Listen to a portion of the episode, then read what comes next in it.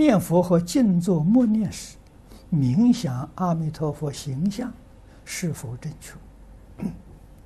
这个不能说正确，也不能说不正确。啊，如果你想佛，这个念佛法门里头有观想，啊，十六观里面有观相念佛，啊，你念佛再加上观相，啊，心里想佛像，能够帮助你摄心。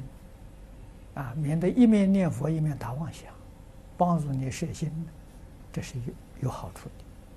如果心定了，那你最好把这个相都放掉，就不要再执着了，啊，就一直念下去，这样就很好。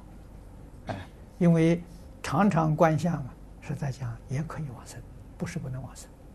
往生到极乐世界，在提升自己的品位呀，还要把那个相去掉。如果那个相去不掉啊，养成习惯去不掉啊，对你到极乐世界提升品位呀，是个障碍，啊，所以一定要记住，凡所有相，皆是虚妄，啊，用它来帮助我们摄心行，啊，这个方法可以。